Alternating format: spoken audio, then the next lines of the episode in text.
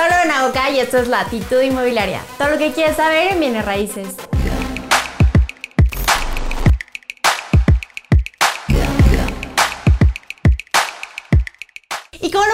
En el título de este video, vamos a hablar acerca de en qué debes de invertir en bienes raíces. Bueno, y esta es una de las preguntas que más me hacen en redes sociales, pero también en la vida real. Oye, ¿en qué me recomiendas invertir? ¿En qué debería de invertir? ¿Qué me conviene más? Y bueno, esta pregunta tiene un sinfín de respuestas, así como un sinfín de opciones de inversión. Sin embargo, en este video te voy a platicar acerca de las tendencias en las que te conviene más invertir en bienes raíces. Y bueno, las tendencias que voy a platicar el día de hoy en este video son mundiales. Es muy importante que esto lo sepan porque sé que muchas personas nos ven de diferentes partes del mundo, porque ustedes me lo han dicho y además porque las estadísticas de YouTube me lo marcan. Entonces quise hacer como un video mucho más integral donde pudieran ser ideas que sirvieran en cualquier ciudad del mundo o en cualquier parte del mundo. Sin embargo, las estadísticas las voy a platicar acerca de México, que es de donde yo estoy en este momento.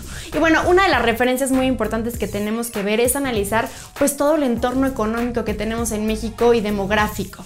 Y bueno, una de las referencias que tenemos pues es uno de nuestros vecinos, Estados Unidos. Y una de las cosas que siempre dicen o escucho que dicen es que bueno, en Estados Unidos actualmente como saben están cerrando muchísimas plazas, locales comerciales, tiendas y en México, en cambio, las plazas están creciendo, los locales están creciendo, tiendas están llegando y muchas, muchas personas analizan esto y dicen, ¿saben qué? Estamos haciendo algo mal en México porque si Estados Unidos lo está haciendo diferente, nosotros lo estamos haciendo mal.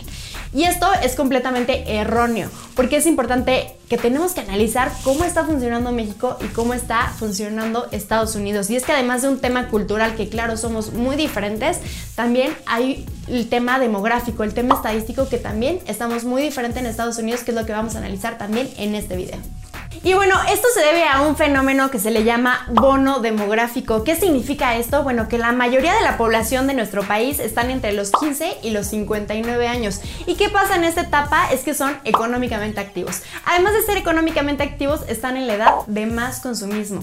O sea que hay menos ancianos y menos niños en nuestro país y más personas, pues jóvenes o adultos jóvenes o adultos maduros que están en etapa consumiendo. Hay que aprovechar esta etapa porque además esto no va a durar, no va a durar para siempre va a acabar en el 2040, va a empezar a evaporarse. Esto quiere decir que nos quedan alrededor de 20 años para aprovechar pues esta parte donde la economía de nuestro país pues va a estar mucho más fluida. A diferencia en Estados Unidos donde su bono demográfico pues ya se acabó y en el contrario hay más ancianos. Esto también va a pasar en México alrededor del 2040 donde también vamos a ser un país viejo lleno de personas grandes. Entonces, ¿cómo vamos a aprovechar esto? Bueno, con las tendencias que les voy a platicar en este momento. Y bueno, la primer tendencia de la que vamos a platicar el día de hoy son acerca de las pop-up stores. ¿Y esto qué significa? ¿De qué se trata? Algunos seguramente ya lo habrán escuchado. Y bueno, se trata como el Airbnb de las tiendas. ¿Cómo funciona? Bueno, pues son de igual manera arrendamientos a corto plazo en locales comerciales o en ubicaciones estratégicas donde las tiendas pueden exhibir sus productos. Y a lo mejor puede sonar un poquito raro o un poquito como, no, no va a funcionar eso, no en México no va a pasar o en mi país no va a pasar. Bueno, ¿por qué sí es tendencia? En primera, por algo que sabemos que está sucediendo, que es el comercio online. Muchas de las tiendas están vendiendo únicamente de manera online y productos como puede ser, por ejemplo, el maquillaje, no te da la oportunidad de probarlo en tu piel o de probar cómo te quedan los colores. Lo que hacen ese tipo de tiendas es rentar solamente por un tiempo definido, un tiempo de corto plazo, una ubicación para que el mercado pueda conocer tu producto, te puedas ubicar en un nuevo mercado, en una zona exclusiva, pero a su vez sin gastar tanto. ¿Cuáles son los beneficios? Bueno, los dueños de estos pop-up stores, es decir, si tú tienes una ubicación muy buena y lo quieres poner en arrendamiento, pues vas a tener mejores rendimientos. Pasa lo mismo con Airbnb. Como son arrendamientos a corto plazo en vez de ser a largo plazo, pues obviamente las rentas son un poquito mayor. Pero también le conviene a la persona que está rentando porque no es un compromiso a largo plazo. Entonces vas a tener mejores rendimientos por una menor inversión si eres tú el que está rentando.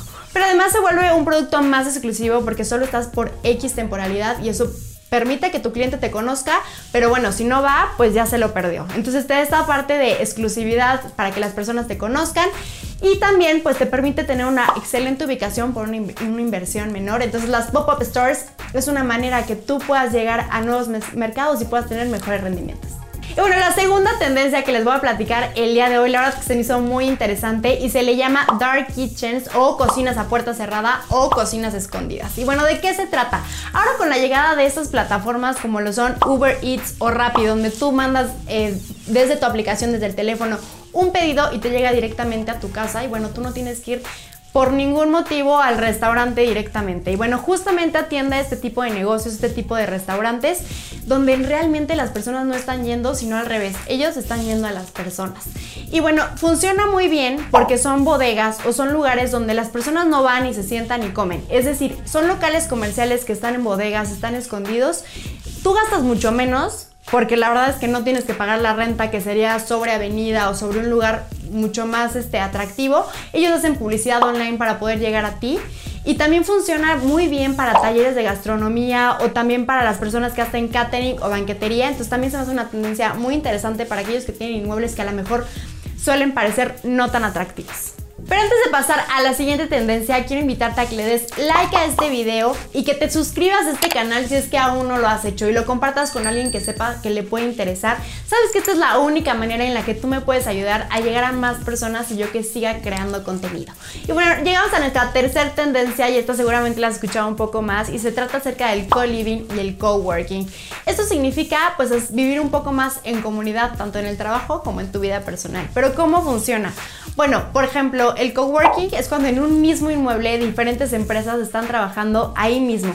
¿Por qué lo hacen? Bueno, en primera, porque está comprobado que es mucho más rentable porque mejora los costos para ti. Es decir, tú compartes la renta, la divides y pues sale mucho mejor.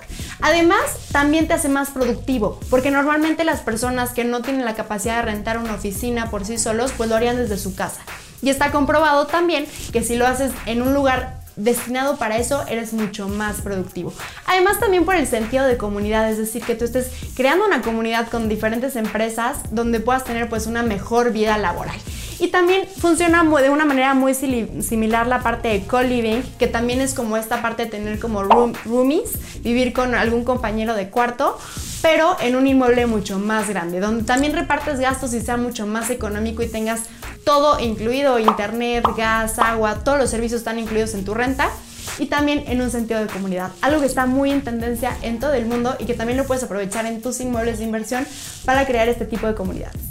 Y bueno, nuestra siguiente tendencia se trata acerca de crear más puertas en un mismo inmueble. ¿Cómo funciona esto? Bueno, la inversión es que tú, crea, tú compras un inmueble y lo subdivides para poder tener más puertas de inversión. Por ejemplo, en México las casonas que existen en los centros de la ciudad por lo regular pues están muy bien ubicados y son inmuebles demasiado grandes que la verdad es que la mayoría de las personas no tienen las posibilidades de rentarlo o no quieren rentarlo. Lo que se hace aquí es subdividir esta casa en diferentes departamentos. Por ejemplo, en una casa la subdivides en ocho departamentos y tú tienes ya nuevas ocho oportunidades de nuevos ingresos.